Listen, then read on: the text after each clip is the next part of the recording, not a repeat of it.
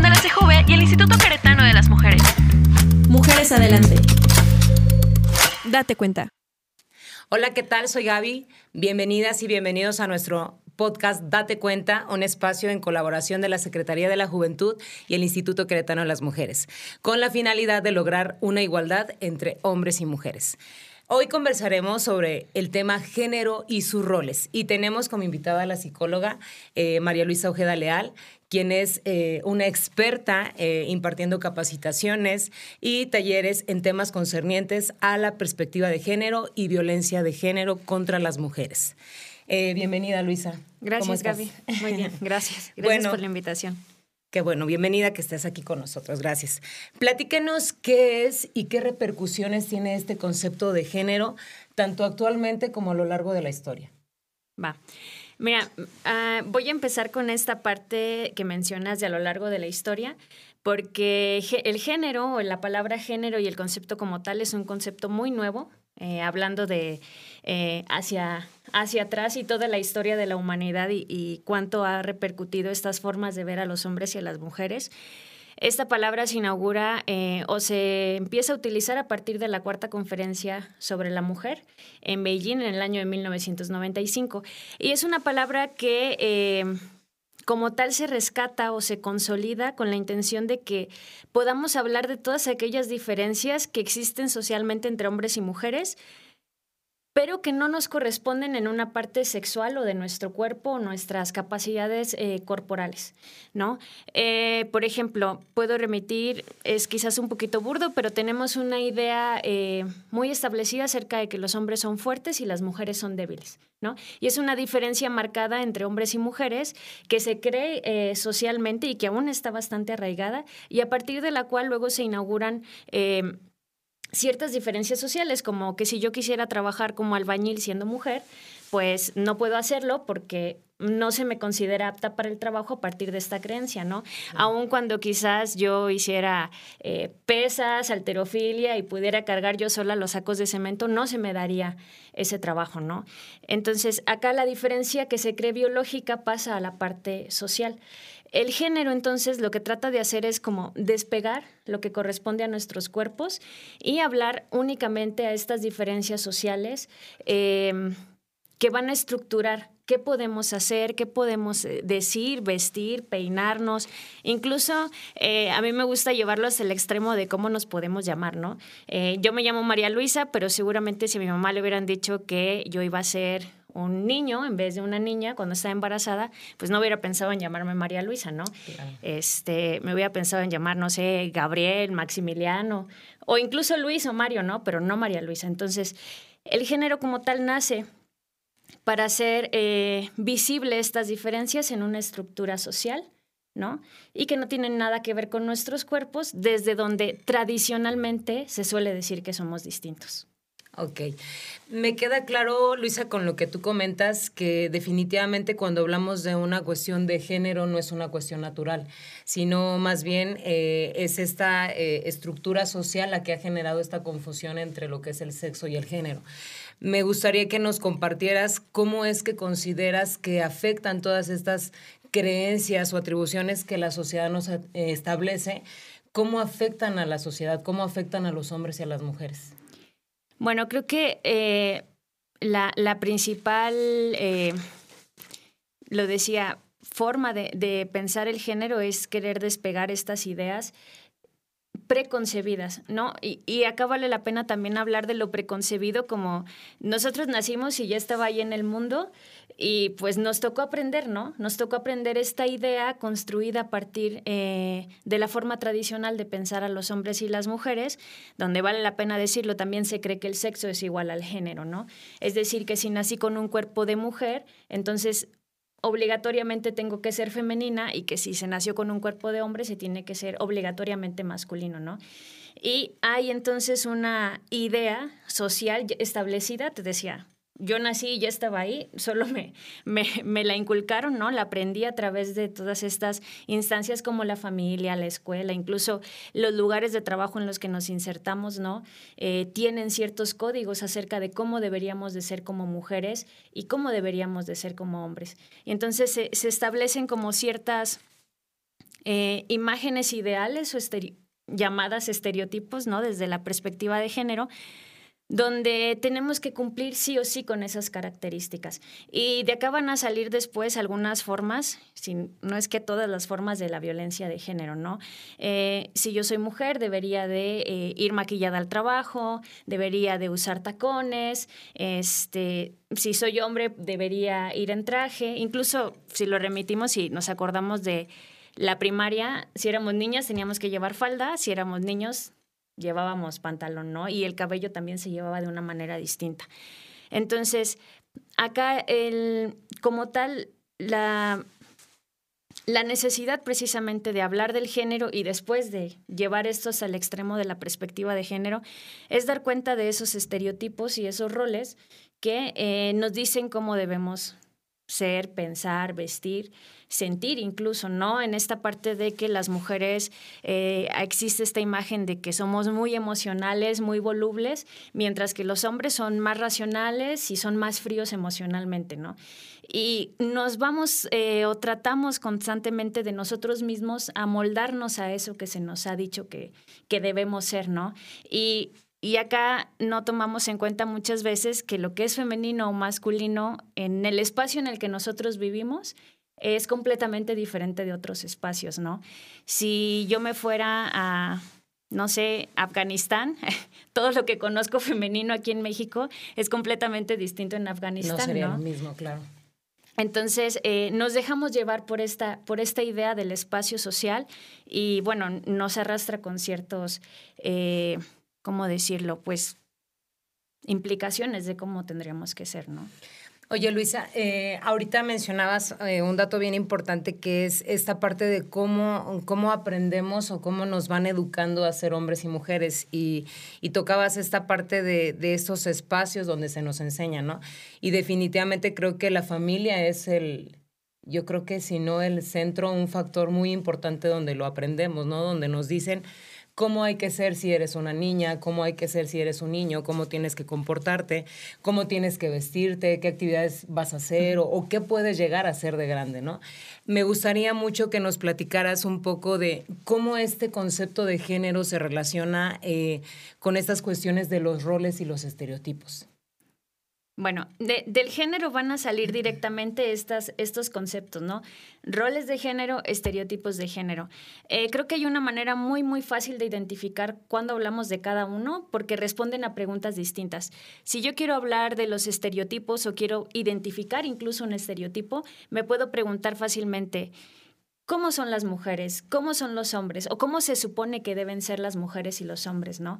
Toda esta lista de respuestas que obtengamos que van a eh, pertenecer directamente a los adjetivos calificativos, ya sabes, eh, fuerte o débil, estas palabras con las que solemos describir a los demás, que nos vengan a la mente, pues van a ser precisamente los estereotipos, ¿no?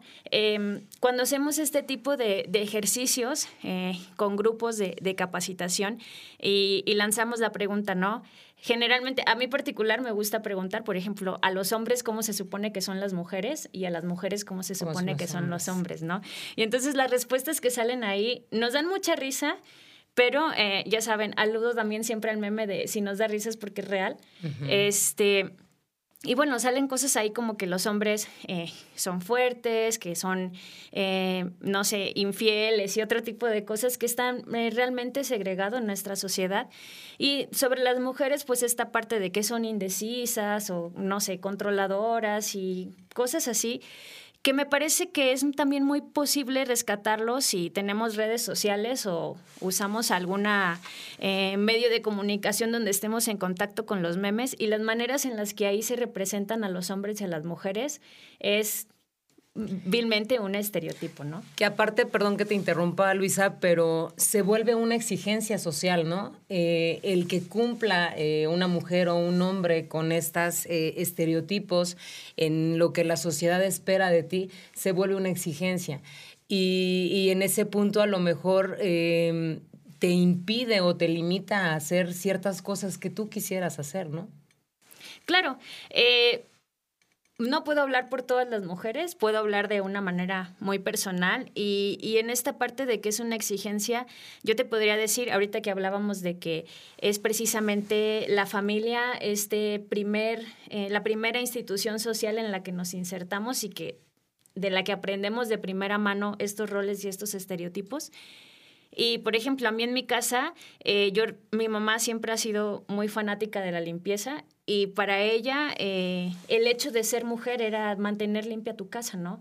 Y aunque yo ya crecí, ya eh, he tenido contacto con estas perspectivas de género y puedo tener una forma de pensar distinto, de repente estoy en mi casa veo que está todo tirado y digo, no, ¿qué pasa? Tendría que tener la casa limpia, ¿no? Y entonces es como, no solamente una exigencia desde afuera, que, que sí lo existe, sabemos que eh, si vamos a algún espacio y no estamos vestidos como se supone que deberíamos de vestir, que no hablamos como se supone que deberíamos de hablar, ¿no? que no somos lo suficientemente femeninas, pues hay una señalización por parte del que está afuera, ¿no? Pero también hay que, hay que saber reconocer esta señalización de quien está dentro de nosotros, que también nos dice, oye, a ti te enseñaron que ser mujer o que ser hombre era esto y como que no lo estás llevando tan bien, ¿no? Sí, creo que eh, ahorita que platicabas esta parte de tu familia, sabes, a mí me sucedió mucho porque eh, a mí me gusta jugar fútbol. Y en los tiempos que yo comencé a jugar fútbol, yo recuerdo que eh, los, las etiquetas que se le ponían a una mujer que jugaba fútbol eran etiquetas muy fuertes, eran de machorra, de lesbiana. Entonces, em, a lo mejor tuve esa capacidad de decir, no importa, ¿no? Que lo que diga la sociedad, pero sí es importante que como personas seamos un poquito más empáticas a que quizá algún comentario de nosotros, eh, el decirle a alguien que por eh, que le gusta algo que socialmente nos han enseñado que es para hombres o para mujeres, puede quizá generarle alguna afectación, ¿no? Entonces, eh, aquí, eh, no sé, viniendo a este tema, me gustaría que nos dijeras cómo consideras que influye eh, de forma tradicional este concepto de género cuando hablamos de la violencia en contra de las mujeres. Va. mira, esto que estabas comentando ahorita al final, ¿no? Y, y que bueno, los, últimos minutos veníamos hablando de esta señalización por parte de la afuera, eh, del hecho de que te digan no eres lo suficientemente femenina o lo suficientemente masculino, eso es violencia de género, ¿no? Vamos a, reconocerlo como esta parte de esta violencia psicológica que afecta de manera directa este, nuestra mente y nuestras emociones, ¿no? Quizás no es una violencia visible en el sentido como la violencia física, ¿no? Que, solemos reconocerla porque hay una afectación directa y visible en el cuerpo.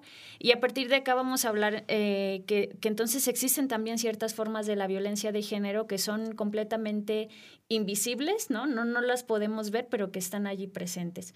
Y, yo pienso que precisamente esto que, comentabas, ¿no? Em, el hecho de que cada uno tenga una forma de pensar y educación particular acerca de cómo tenemos que ser y querer obligar a todas y a todos a que cumplan con esa forma de ser, pues generamos eh, violencia no solamente hacia ellos, sino hacia nosotros, ¿no? Eh, también exigiéndonos cumplir de cierta manera con, con esa lista acerca de, lo decíamos, ¿no? Si me enseñaron que las mujeres no jugaban fútbol y entonces sí juego fútbol, si me enseñaron que tenía que tener mi casa limpia 24/7 y entonces no está limpia, eh, y, lo decía, ¿no? También pasearte con esta lista por el mundo pensando que, que, todos pueden ser así, ¿no? Y otra vez no tomamos en cuenta esta parte de fuimos educados en familias distintas, con creencias distintas, quizás practicamos alguna creencia religiosa distinta, en un parámetro económico completamente distinto, y ni hablar de los puntos geográficos, ¿no? Porque al inicio, eh, bueno, hace unos minutos les decía, bueno, no, no somos iguales las mujeres y los hombres en México que en Afganistán y pensar lo femenino y lo masculino como algo universal, pues entonces no se sostiene, ¿no? Pero la realidad es que ni siquiera lo masculino y lo femenino es, es igual dentro de la misma ciudad en la que estamos, ¿no? Podemos pensarlo eh, cómo son las mujeres, no sé, cualquier colonia de Querétaro, a diferencia de cualquier otra colonia de Querétaro, ¿no? Y, puede parecer como muy extremo, pero es real. Eh, incluso lo vemos también en, en, los municipios, ¿no? Las mujeres y los hombres de Querétaro no somos iguales a las mujeres y los hombres de Amealco. Somos poblaciones completamente distintas, con acceso a... Cultura distinta, costumbres distintas. Y acceso a la salud, a la economía, a la educación de formas distintas. Y eso como tal genera un, un marco de qué es femenino y qué es masculino diferente al que podemos tener tú y yo. Y lo decía no sé, no sé que nos están, nos van a escuchar, nos están escuchando eh, muchas personas que van a diferir en, en, edad, en condición económica y en escolaridad. Y también desde acá vale la pena pensar este concepto, ¿no?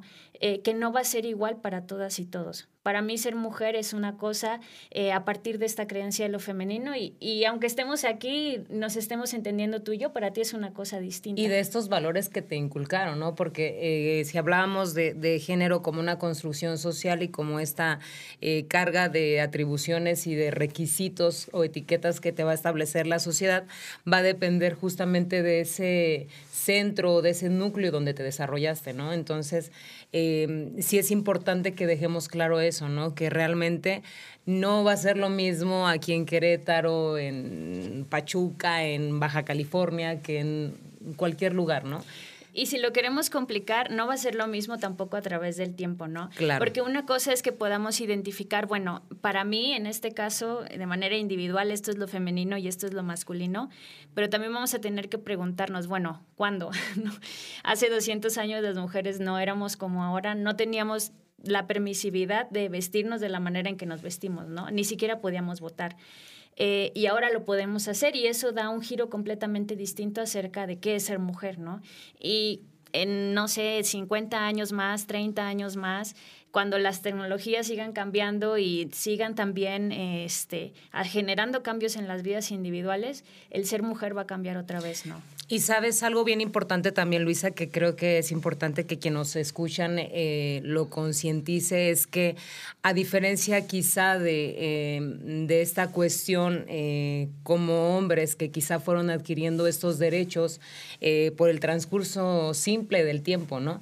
Eh, las mujeres han adquirido estos derechos, pero a través de una lucha constante que han tenido que estar realizando día a día, ¿no? Entonces, pues no sé, para terminar, Luisa, no sé si quisieras eh, comentar alguna otra situación, alguna conclusión, eh, algún comentario solo abonar a tu último comentario que precisamente estas ganancias, ¿no? Estas, estas ganancias que tenemos, como el hecho de poder elegir cómo vestirnos, poder hablar en espacios públicos, poder votar, son precisamente y se les llama ganancias de género, ¿no? A partir de reconocer que hay una diferencia entre hombres y mujeres, no en el cuerpo, ¿no? Es evidente que hay, nuestros cuerpos son distintos, pero hay eh, una diferencia también en lo social y en el acceso a los derechos humanos, ¿no? Y a partir de entonces reconocer esta diferencia, de ponerle un nombre, se ha hecho una lucha que ha permitido estas ganancias de género.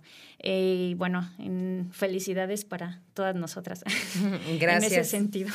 Bueno, pues eh, agradecerles a, a, todas y a todos por su tiempo, a ti Luisa por toda esta información tan valiosa e importante que nos, nos acabas de compartir. Eh, a quienes nos escuchan, queremos compartirles eh, si tienen alguna duda, algún eh, o quieren recibir más información al respecto de lo que les compartimos. Les comparto eh, una línea de atención psicológica por parte de Sejuve, que es el 442 1015 205 en la opción número 3, o bien también en el Instituto Querétaro de las Mujeres contamos con una línea de emergencia que se llama la línea Tel Mujer. Es una línea de atención las 24 horas del día, los 365 días del año. Es el 442 216-4757. Les agradecemos mucho su tiempo y que tengan un excelente día. Una producción de la CJV y el Instituto Queretano de las Mujeres. Mujeres Adelante. Date cuenta. Este programa es público y queda prohibido su uso con fines partidistas o de promoción personal.